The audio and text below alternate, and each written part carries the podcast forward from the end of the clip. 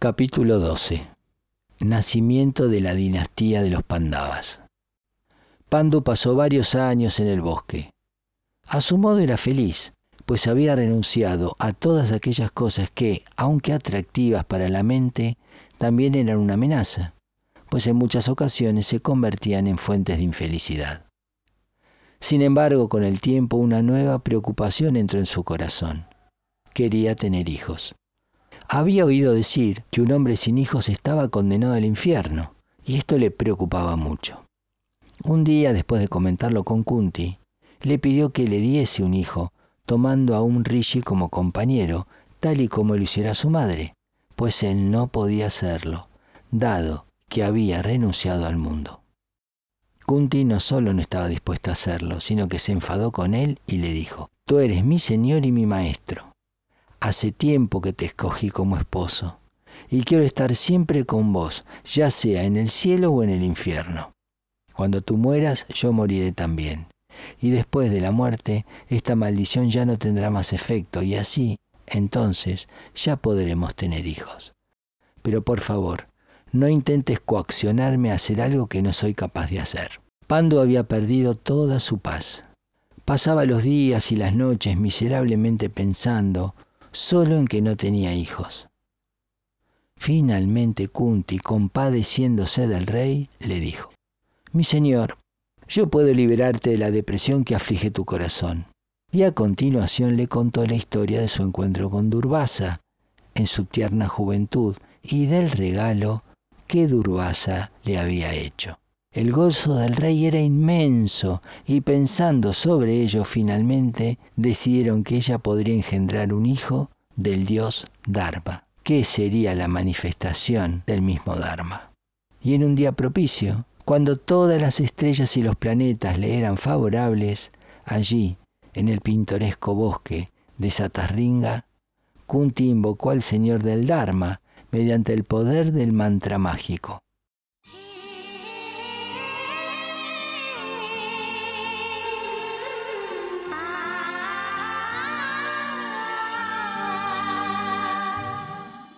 Y de este modo, con el tiempo, Kunti dio luz a un hijo nacido de Dharma. Una voz proveniente de los cielos proclamó que el niño era la perfecta imagen de la rectitud y que por esa cualidad sería famoso famoso en todo el mundo.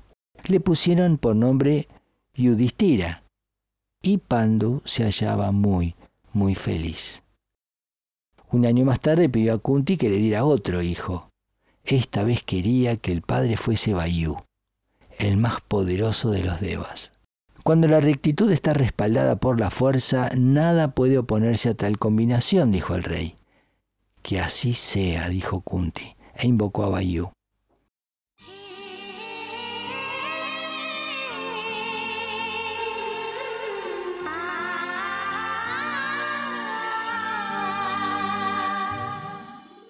Y así con el tiempo de ella nació un hijo fuerte. Entonces una voz de los cielos proclamó, Este hijo será el niño más cariñoso y poderoso. A este niño se le llamó Bimacena. Pero Pandu aún no se sentía satisfecho. Así que le pidió a Kunti que le diese otro hijo. Invoca a Indra, dijo Pandu un hijo nacido del Señor del cielo será en verdad la realización de todos mis sueños. Será muy justo y un gran hombre, un héroe invencible. Serás la madre del mayor de los héroes. Y de nuevo Kunti dijo, que así sea, e invocó a Indra, del cual obtuvo el tercer hijo.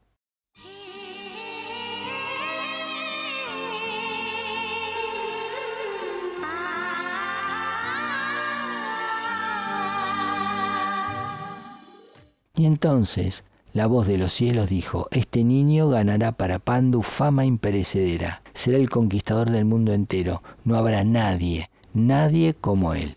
Indra se le acercó a Pandu y le dijo, mi hijo es la otra mitad de Vishnu, es Nara, y Krishna, el hijo de Vasudeva y de Baki, es Narayana. Por medio de estos dos hombres, la tierra se liberará de todos los venenos que están haciéndole daño. Y a continuación Indra se fue. Este hijo recibió el nombre de Arjuna.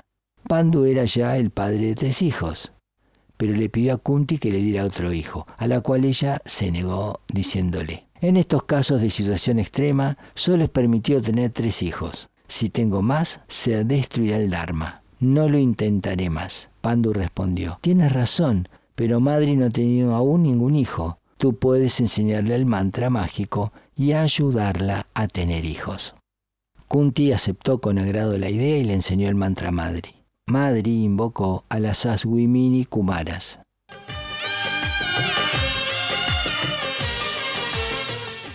los mellizos celestiales, y por consiguiente dio luz a dos hijos. Los hijos de Madri eran aún más bellos que los otros tres, y la voz de los cielos habló una vez más y dijo, Estos dos serán los hombres más bellos del mundo, serán famosos por sus buenas cualidades, su devoción, su bravura y su sabiduría. Y los hijos de Madri recibieron los nombres de Nakula y Yadeva. Los rishis del valle de Satarringa fueron los sacerdotes que oficiaron la ceremonia de imposición de los nombres y también fueron los responsables de su educación en los primeros años de los jóvenes príncipes. Eran casi los hijos de los rishis del valle. Años antes, cuando la maldición recayó sobre Pandu y éste se retiró al bosque, los Brishnis, los primos y hermanos de Kunti, se pusieron muy tristes. Más ahora les llegó la noticia de que Pandu era padre de cinco hijos. Se sintieron profundamente complacidos. Vasudeva, el hermano de Kunti, les envió costosos regalos y vestidos por medio de Casiapa, el sacerdote de la familia, y se le pidió que realizaran los ritos debidos para los jóvenes yatrias. Así pues, se quedó con ellos y recitó sus upanayanas. En aquel bosque vivía Suka, el hijo de Sayati. No había arquero que se le pudiera comparar estaba haciendo austeridades en el valle Satarringa y se ofreció de voluntario para enseñar a los jóvenes el uso de las armas.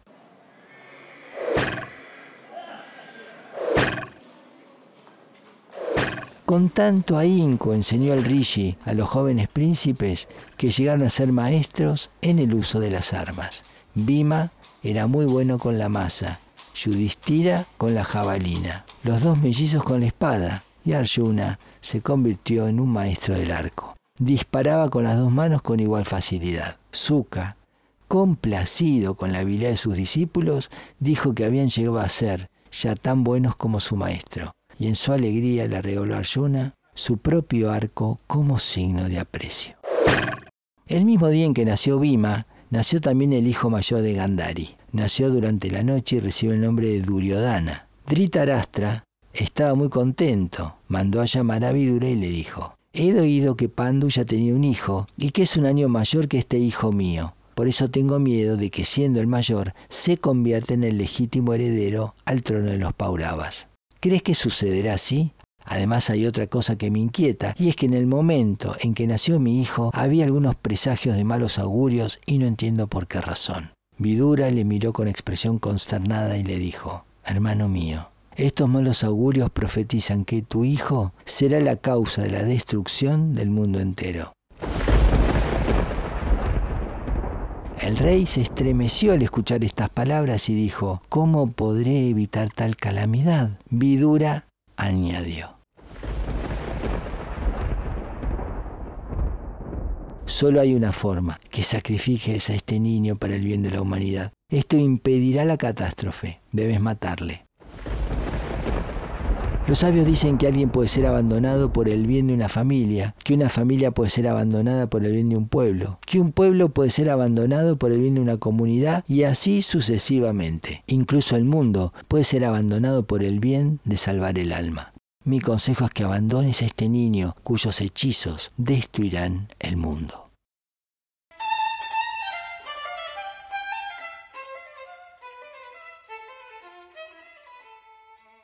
El pobre Dhritarashtra no podía hacerlo. Era su primogénito. No pudo aceptar el consejo de Vidura. Con el tiempo el rey ciego llegó a ser padre de 101 hijos y de una hija llamada Dusala.